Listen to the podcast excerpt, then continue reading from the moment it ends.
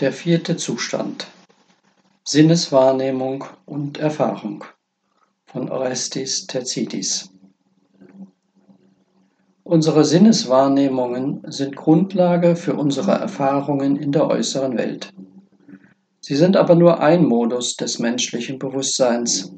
Es gibt noch drei weitere. Die Frage, wie Sinneswahrnehmungen entstehen welche Rolle sie bei unseren Erfahrungen und unserer Entwicklung spielen, hat schon viele beschäftigt. Aristoteles etwa sieht die Fähigkeit der sinnlichen Wahrnehmung als Unterscheidung zwischen Tieren und Pflanzen an. Wenn ein Tier heranwachsen, leben und sich fortpflanzen soll, muss es in der Lage sein, sich in der Welt zurechtzufinden. Die Fähigkeit der Wahrnehmung dient diesem Zweck.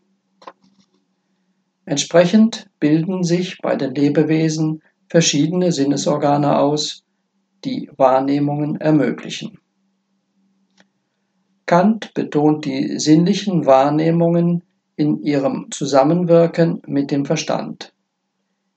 In einer kritischen Reflexion beschreibt er einen Ansatz, um hieraus die Bedingungen der Möglichkeit menschlicher Erfahrung zu erfassen. Beide Ansätze haben im Mittelalter und der Moderne zu einer Fülle von Überlegungen geführt und viele Denker beschäftigt. Eine zentrale Frage ist immer, wie unsere Wahrnehmungen zur Grundlage unserer Erfahrung werden. Eine wichtige Frage ist hierbei auch das Phänomen der Wahrnehmungsillusion und der Halluzination. Wenn diese Arten von Irrtum möglich sind, wie zuverlässig sind dann unsere direkten Wahrnehmungen der Welt? Unsere Wahrnehmungen beruhen zunächst auf dem Wirken unserer Sinnesorgane. Mit ihrer Hilfe nehmen wir Anteil an der äußeren Welt. Beim Entstehen der Wahrnehmungsinhalte spielen neben den Sinnesorganen aber auch andere Faktoren eine wichtige Rolle. Man kann dies am Beispiel eines Spiels verdeutlichen. Auf einem Projektor werden verschiedene berühmte Gebäude gezeigt, etwa die Freiheitsstatue oder der Eiffelturm.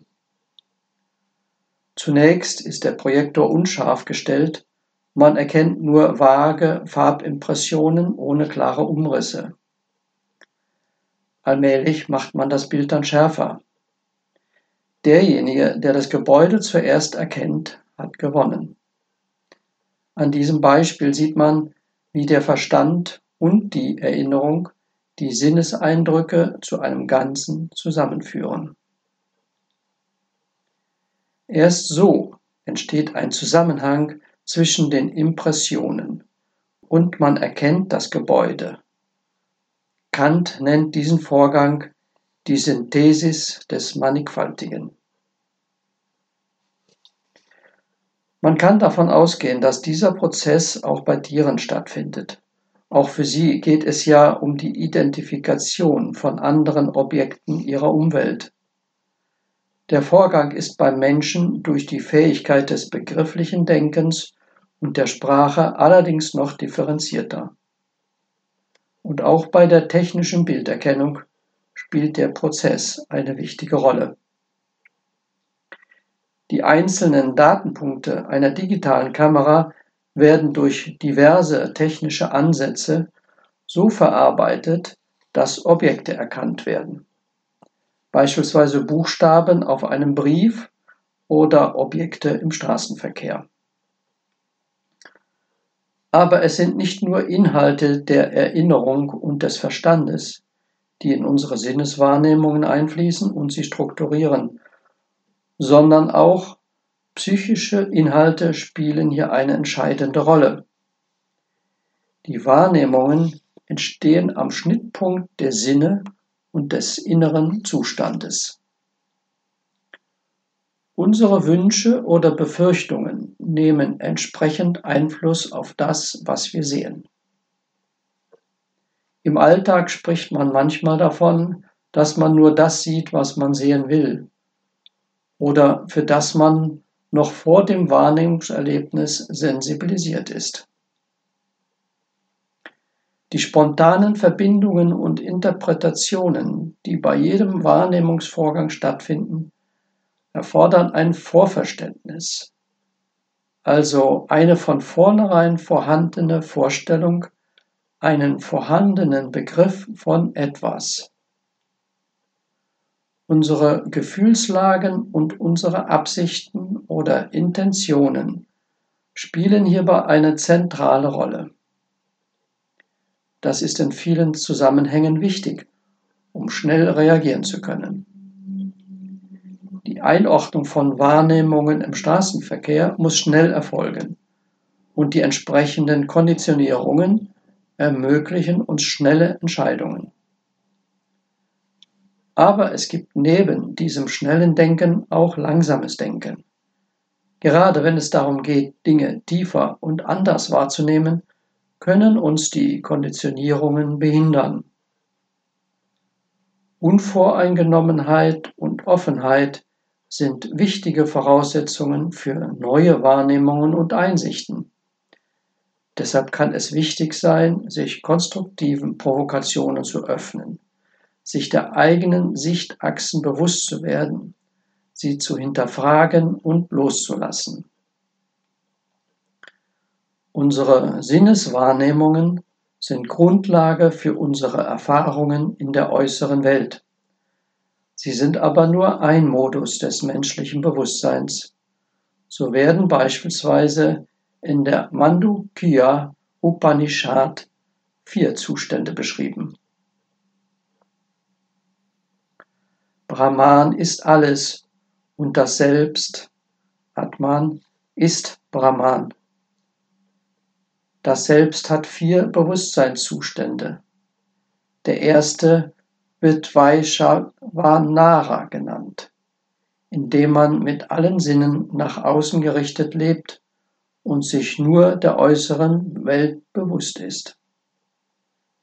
Taiyasa heißt der zweite, der Traumzustand, in dem man mit nach innen gekehrten Sinnen die Eindrücke vergangener Taten und gegenwärtiger Wünsche verarbeitet. Der dritte Zustand wird Praina genannt. Der tiefe Schlaf, in dem man weder träumt noch begehrt. In Praina gibt es keinen Intellekt, gibt es kein Getrenntsein. Aber der Schläfer ist sich dessen nicht bewusst. Lass ihn in Praina bewusst werden und es wird ihm die Tür zum Zustand der anhaltenden Freude öffnen. Der vierte ist der überbewusste Zustand, Turiya genannt, weder innerlich noch äußerlich, jenseits der Sinne und des Intellekts, in dem es keinen anderen gibt als den Herrn. Er ist das oberste Ziel des Lebens. Er ist unendlicher Frieden und Liebe. Erkenne ihn. Hier wird eine andere Perspektive eingenommen. Ausgangspunkt ist die Aussage, dass das Selbst und Brahman eins sind. Als Lebewesen sind wir Teil der Natur und ähnlich wie unsere Verwandten aus dem Tierreich mit Sinnesorganen ausgestattet, die sich über lange Perioden entwickelt haben und die uns an der äußeren Welt teilnehmen lassen. Aber daneben, so die Mandukya, ist unser Kern eins mit der höchsten Realität.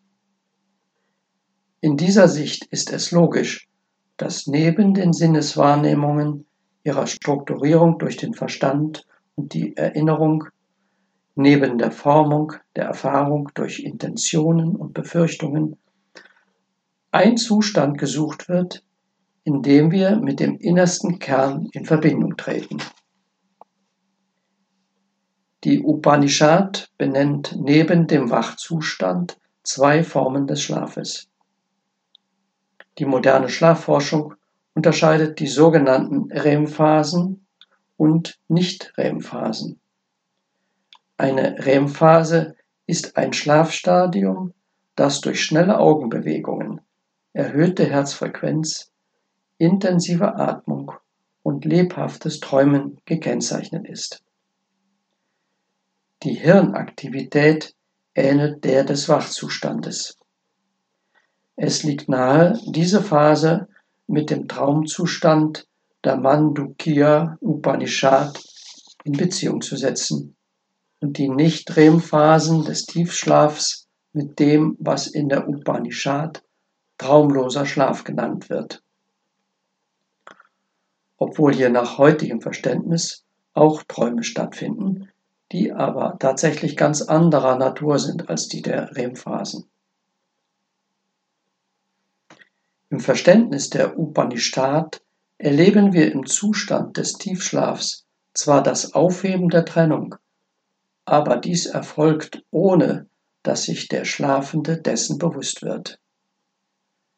Im vierten Zustand, Turiya, geht es aber gerade darum, in einem vollbewussten Zustand zu erwachen. Das wird als höchstes Ziel des Lebens beschrieben, als das Erlangen eines reinen Bewusstseins. Dabei ist dieses reine Bewusstsein nicht getrennt von den anderen Zuständen, also auch nicht von den Sinneswahrnehmungen. Vielmehr liegt der vierte Zustand den drei anderen Bewusstseinszuständen zugrunde und durchdringt sie. Je mehr die Tür zur anhaltenden Freude geöffnet ist, desto mehr werden auch die anderen Zustände daran Anteil erhalten. Wer in Turia erwacht, sieht auch die äußeren Dinge mit neuen Augen. Das Gesagte eröffnet eine sehr weitreichende Perspektive. Eine solche Perspektive findet sich nicht nur in der indischen Tradition. Bei den Griechen könnte man beispielsweise über die Traumfahrt des Parmenides sprechen.